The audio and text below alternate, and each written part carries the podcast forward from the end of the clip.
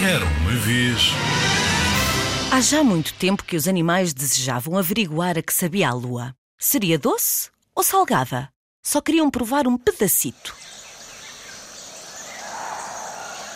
À noite olhavam ansiosos para o céu. Esticavam-se e estendiam os pescoços, as pernas e os braços, tentando alcançá-la.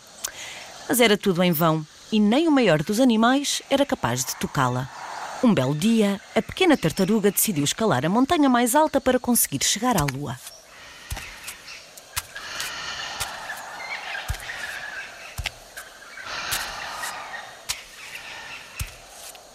Vista lá de cima, a lua estava mais próxima, mas a tartaruga ainda não conseguia tocá-la. Então chamou o elefante. Sobe para as minhas costas. Assim talvez cheguemos à lua.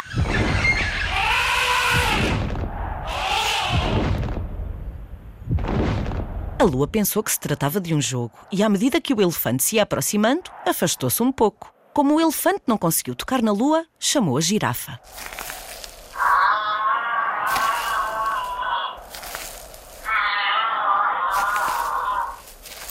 Se subires para as minhas costas, talvez a alcancemos. Mas ao ver a girafa, a lua distanciou-se um pouco mais. A girafa esticou, esticou o pescoço o mais que pôde, mas não serviu de nada e chamou a zebra.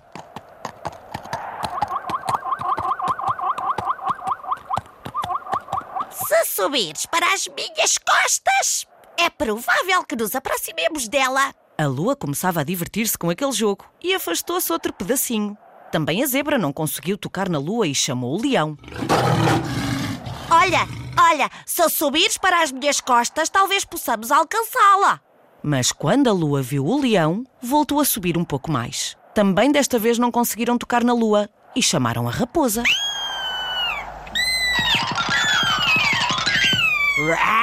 Verás como conseguimos se subires para as minhas costas. Disse o leão. Ao ver a raposa, a lua afastou-se mais um pedacinho. Agora só faltava um bocadinho de nada para tocar na lua, mas esta afastava-se cada vez mais. E a raposa chamou o macaco.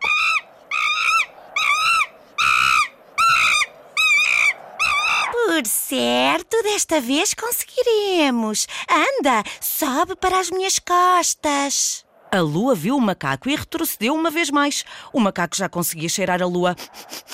Mas tocá-la, nem pensar. E chamou o rato.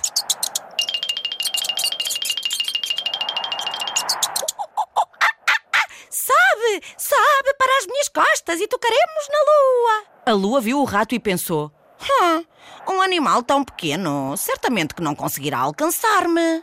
E como já começava a ficar farta daquele jogo, a lua ficou onde estava. Então o rato trepou por cima da tartaruga, do elefante, da girafa, da zebra, do leão, da raposa, do macaco e. De uma dentada só, arrancou um pequeno pedaço da lua, saboreou-o satisfeito e depois foi dando migalhas do pedacinho ao macaco, à raposa, ao leão, à zebra, à girafa, ao elefante e à tartaruga. E a lua soube-lhes exatamente aquilo de que cada um deles mais gostava. Nessa noite, os animais dormiram todos muito juntos.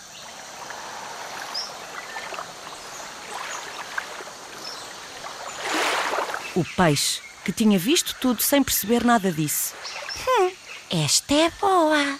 Tanto esforço para chegar à lua, lá em cima no céu, tão longe. Será que não veem que aqui embaixo na água há outra muito mais perto? A história que acabei de te contar é de Michael Greniak. Chama-se A Que Sabe a Lua e é da editora Calandraca.